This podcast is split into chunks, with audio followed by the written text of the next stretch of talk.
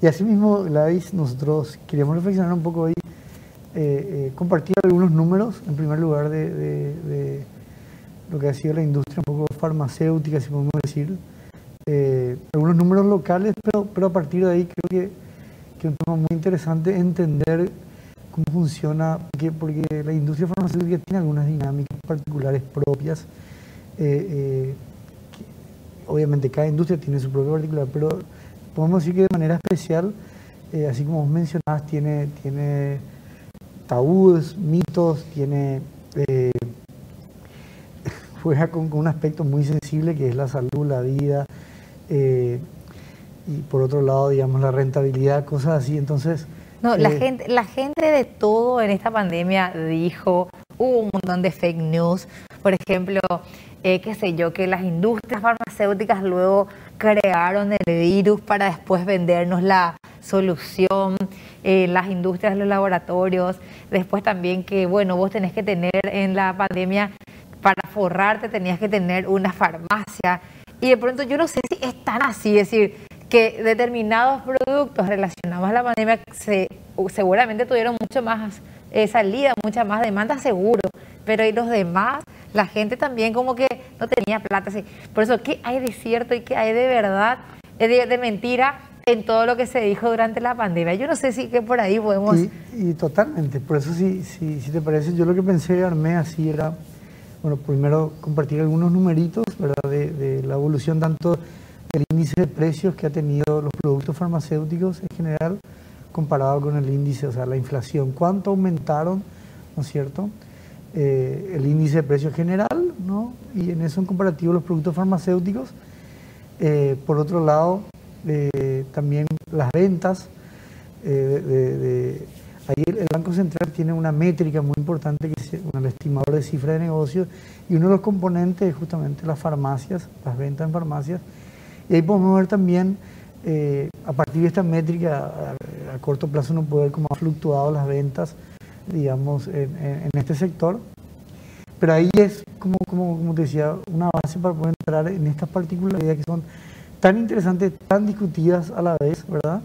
Y por último, eh, eh, un poco de manera general, lo que ha traído el impacto del COVID a la misma industria farmacéutica, como en cierta manera, como si le ha posicionado para bien, como también ha sido el centro, digamos, de muchas cosas eh, eh, no tan fáciles, no tan, tan lindas, digamos, ¿no? Y antes de ir a esta presentación que trajo Alfredo para compartir con nosotros, hemos visto que en los últimos años como que muchas más marcas de farmacias a nivel local se sumaron, eh, qué sé yo, locales que vos antes veías que eras, qué sé yo, una heladería, hoy es una farmacia. Eh, no sé si esto ocurre en todo el país o solamente acá en Asunción y área metropolitana, pero es como que se ha visto que es un rubro que a menos en cantidad de oferta de los productos ha crecido en los últimos años. ¿Me parece nomás o hay algún indicador sobre eso? Por supuesto que no, de hecho, eh, de manera así global y general, eh, la farmacia como retail, digamos, que es el último punto, retail, así como el puesto de venta de todo lo que hay, eh, evolucionó muchísimo porque eh, básicamente hoy no es que solamente integran los medicamentos, sino que tiene todo lo que es salud, belleza. Totalmente, eh, perfumería. Yo me iba a la farmacia a encontrarme perfume cuando encontraba en otro lado. O te vas a comprar un regalo a veces en la farmacia, ropa de bebé. De todo tiene la farmacia hoy. Y, y, eso ha hecho en cierta manera que se especialice en cierto tipo de productos donde quizás ya también los supermercados, los hipermercados eran muy grandes, entonces bueno, ellos fueron concentrando cierto tipo y ha sido como una evolución también natural, así muy paralela a todo lo que es la venta de retail, así como, qué sé yo, de, en, los shopping tenés para cada producto eh, grandes tiendas posicionadas en cierta manera, bueno, aquí como que también se ha dado esa tendencia.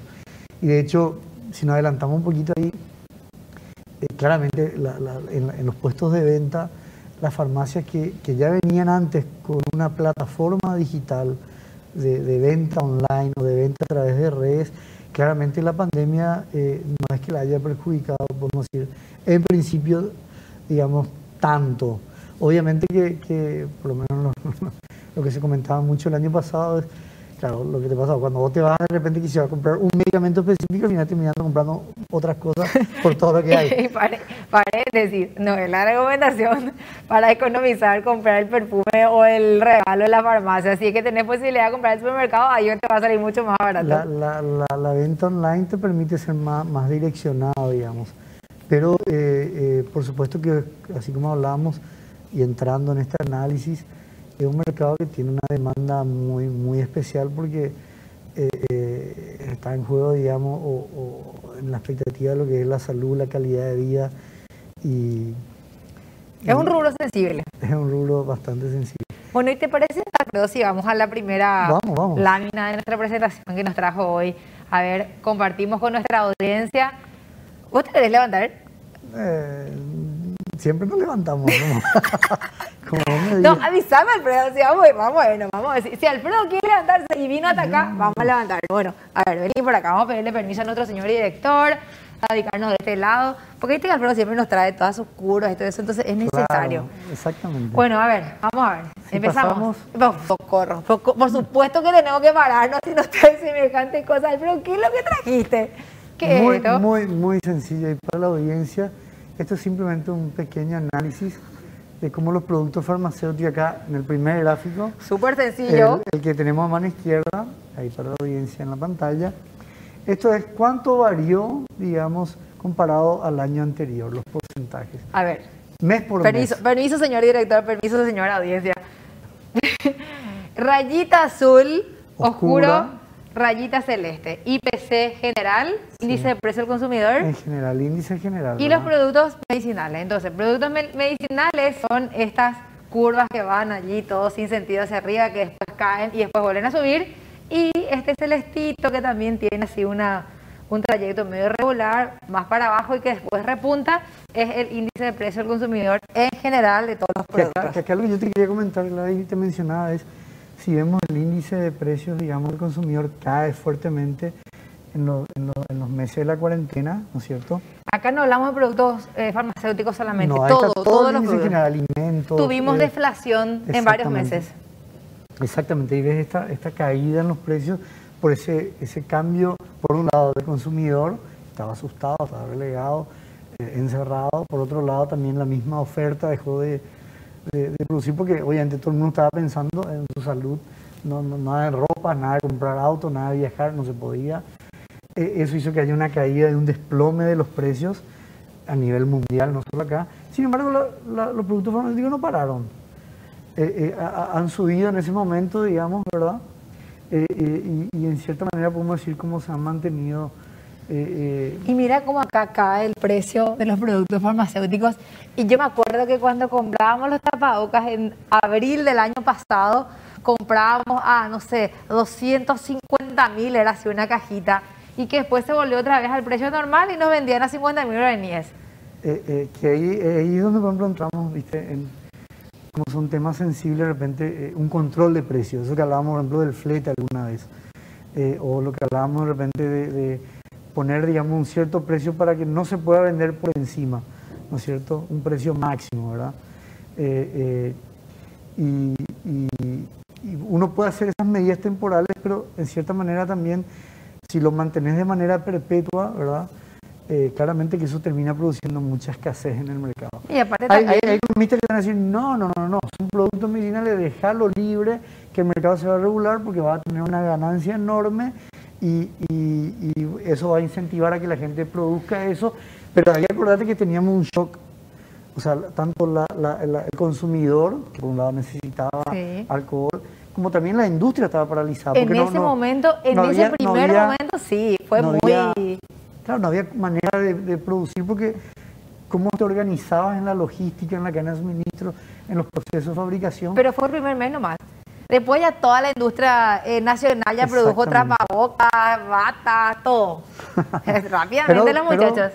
Pero, bueno, ahí vemos cómo, el Banco Central tiene igual separado eh, también por categorías más específicas, y antibióticos, eh, de todo, tiene anticonceptivos. pero esto no, no, los traigo ahora porque tienen que hacer muchas líneas Pero, hubiese traído, ahí está lo interesante, Alfredo. Bueno, pero mira, acá vemos entonces los porcentajes de, la variación del índice de precio consumidor. Acá abajo vemos los meses. Y, esta brecha podemos ver de, cómo en cierta manera se ha mantenido independiente para hoy prácticamente estar eh, eh, acompañando. Pero hoy va para arriba, mira, julio, septiembre. Al igual que todo lo, Hoy no es ya uno de los que ejerce mayor presión, sabemos que son los alimentos, el combustible, digamos, pero... carne, pero queremos carne. queremos carne barata para nuestro asado. otro tema. bueno, y acá, de, este primer gráfico así complicado que nos trae Alfredo, vamos a pasar al segundo gráfico complicado, que es este... Alfredo, ¿por qué no hace esto? Acá es lo mismo. ¿Cuánto varió mes por mes comparado el mismo periodo del año anterior? Es decir, vemos, si, aquí en julio hice 6,2%, significa que aumentó 6,2% respecto a julio del año anterior. No entiendo, perdón. Acá dice variación interanual IPC. Y ahí dice variación interanual. Pero del estimador de la cifra de negocio. Acá ah. son las ventas. Estas, métricas que yo te decía, que, a través de, los datos tributarios, sobre todo el Banco Central, hace mes por mes. ¿Cómo, se, ¿Cómo se calcula el estimador de cifra de negocio? Bueno, el Banco Central tiene una metodología que podemos hablar, pero básicamente esto es una medida implementada sobre todo para medir la coyuntura, o sea, cómo está la situación económica a corto plazo. Porque a través de datos tributarios, o sea, las empresas que están registradas, adicionalmente, después podemos investigar exactamente bien, pero son datos de ventas, digamos. De cómo le está yendo más o menos a los diferentes rubros. Exactamente, y esos volúmenes ellos los van calculando a través de un índice ponderado. Y ese índice es lo que nosotros podemos decir, bueno, cuánto varió, digamos, si subió, si bajó, respecto, digamos, tanto al año anterior, al mes anterior o respecto a su año base, el año que inició.